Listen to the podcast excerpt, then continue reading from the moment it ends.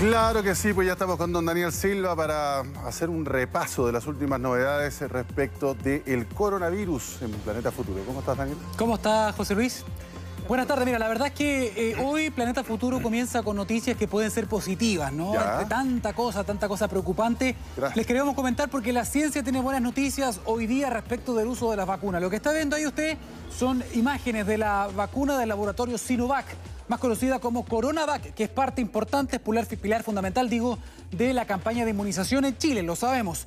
Esto es muy relevante porque la compañía ha dicho este martes en una conferencia de prensa que esta formulación, la CoronaVac, sería segura y posiblemente eficaz en niños desde 3 años en adelante, de 3 a 17 años, que ya estaríamos hablando también de adolescentes.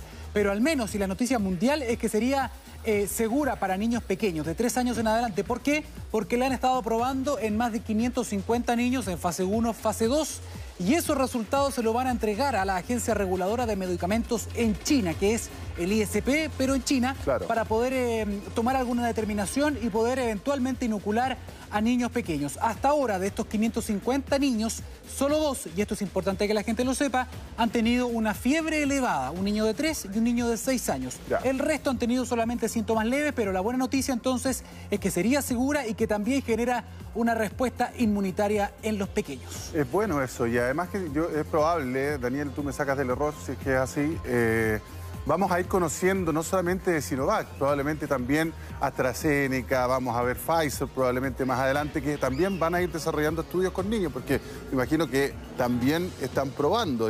Lo que pasa es que los estudios concluyentes, lo más probable, dicen, es que para el año 2022 se podría inocular ese segmento, ¿no? Incluso antes, ¿ah? Y un dato, un dato ya que me, ya que me das esa bajada, un dato interesante, Pfizer está iniciando a finales de mayo de este año un estudio con mujeres embarazadas. 4.000 mujeres embarazadas va a ser en diferentes países y Chile va a participar. En Chile van a ser 300 las mujeres embarazadas que van a estar participando de este estudio hecho por siete centros en nuestro país. Así que también hay noticias para embarazadas. Sí, porque le, transmite inmunidad a la madre al. Exactamente, eso se llama puente. Puente de inmunidad, se transmite para los niños. Muy buena noticia también.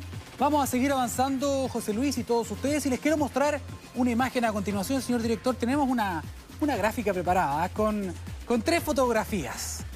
Ahí tenemos a Bill Gates, mundialmente conocido tenemos una polilla, una bastante bonita que elegimos, ¿ah? porque hay de todo. Y tenemos acá la planta o la flor del quillay. ¿Qué tiene que ver Bill Gates, una polilla y el quillay? ¿Qué tienen en común? No tengo idea, fíjate. Lo que tienen en común es que estos tres elementos o tres fotografías han sido muy posibles y ha sido una ecuación para la formulación de una vacuna.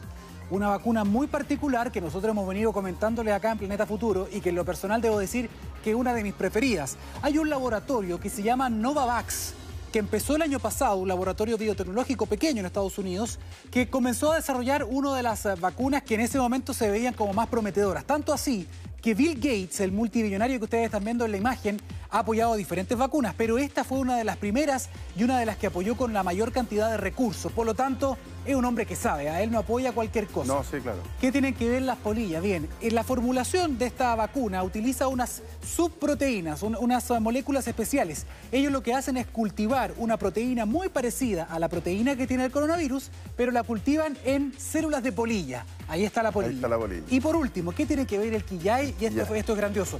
El quillay es un árbol chileno un árbol mapuche, dicen algunos, que tiene muchas propiedades en la medicina, en la industria cosmética también. Por ejemplo, se hace mucho jabón con el quillay. Bien, el quillay tiene un extracto en su corteza que se llama saponina.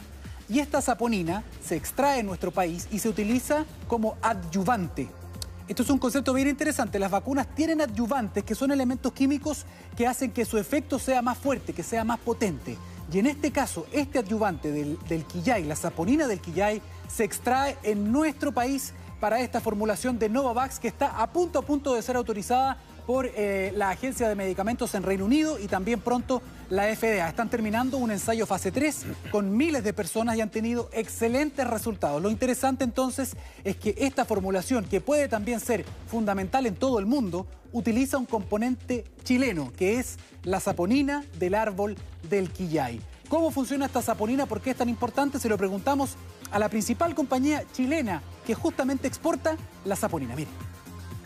Toda vacuna tiene dos componentes al menos. Una es el antígeno o su componente activo y su adyuvante. Y nosotros en Chile estamos muy orgullosos porque a partir de un árbol chileno construimos un adyuvante que es fundamental para una vacuna tan avanzada y tan importante para todo el mundo. Con un kilo de polvo de esta saponina se puede hacer más de un millón de, vacunas. El porcentaje de eh, exportaciones que ha tenido que hacer esta empresa ha aumentado más de 2.000% porque hasta ahora sabemos que se está usando el Quillay en esta formulación, pero no ha querido decir, no hay el dueño de la empresa, también hay otra vacuna que lo está utilizando.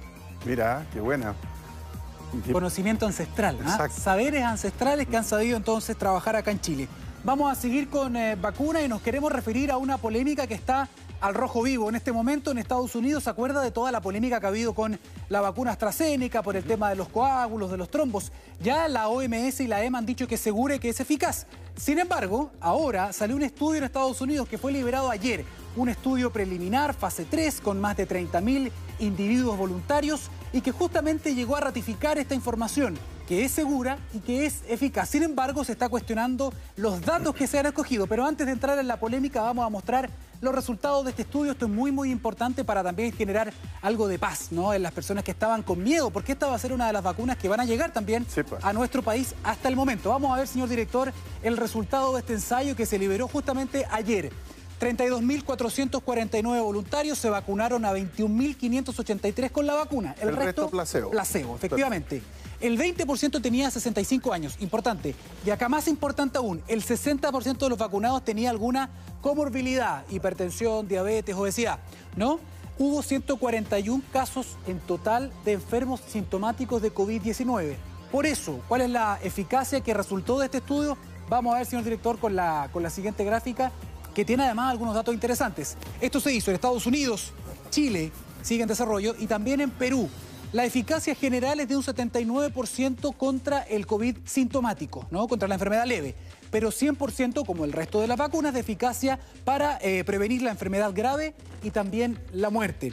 Pudimos conversar justamente con uno de los líderes, uno de los coordinadores de este estudio en Chile para saber cuántos voluntarios chilenos fueron considerados en estos resultados y qué pasa con esto de la seguridad. ¿Se vio algo en Chile respecto de algún coágulo, algún caso de trombo? Mire. Como usted bien dijo, participan más de 2.200 voluntarios chilenos en este estudio. Y el seguimiento de los voluntarios es fundamental para aportar más información sobre la seguridad de la vacuna, ya que el análisis interino confirmado por el Comité Independiente no reveló casos de trombosis entre los 21.500 voluntarios que recibieron la vacuna como parte de este estudio. Queremos avanzar en otro tema porque en el Reino Unido eh, han detectado algo que se estaba esperando lamentablemente y es que se han detectado animales infectados, pero animales domésticos. Hasta ahora sabíamos de los bisones, ¿no? Que se habían infectado, algunos leones, algunos felinos.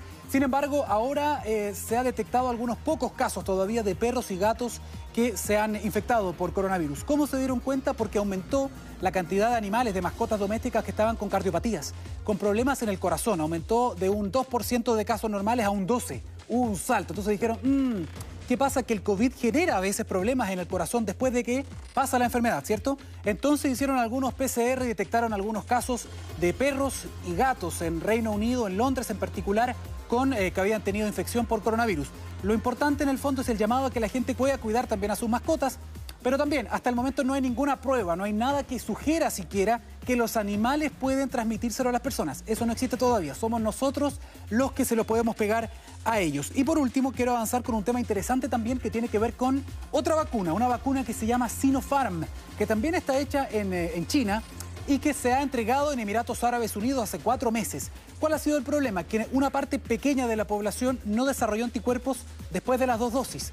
Por lo tanto, están considerando la opción de tener una tercera dosis de refuerzo. Esto es interesante porque esto podría también ocurrir con otras vacunas, con las vacunas que tenemos en nuestro país. Por lo tanto, le preguntamos a algunos especialistas, ¿qué pasa con esta idea de tener una tercera dosis? ¿Podría ocurrir? ¿Tiene antecedentes o precedentes? Mire.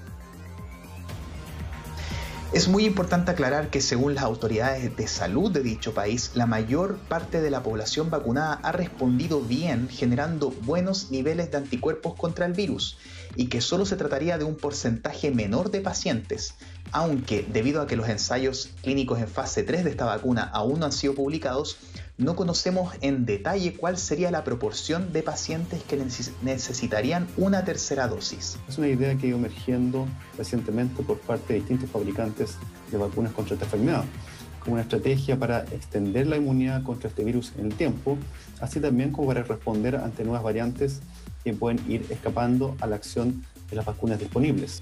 Así que no sería sorpresa que eventualmente a raíz de las nuevas variantes o para reforzar el efecto tengamos que usar a lo mejor una tercera dosis. José Luis Repeni. Don Daniel Silva, un millón de gracias. Que esté muy bien, buenas tardes. Esto es preocupante lo que le voy a mostrar, don Daniel, antes de ir al...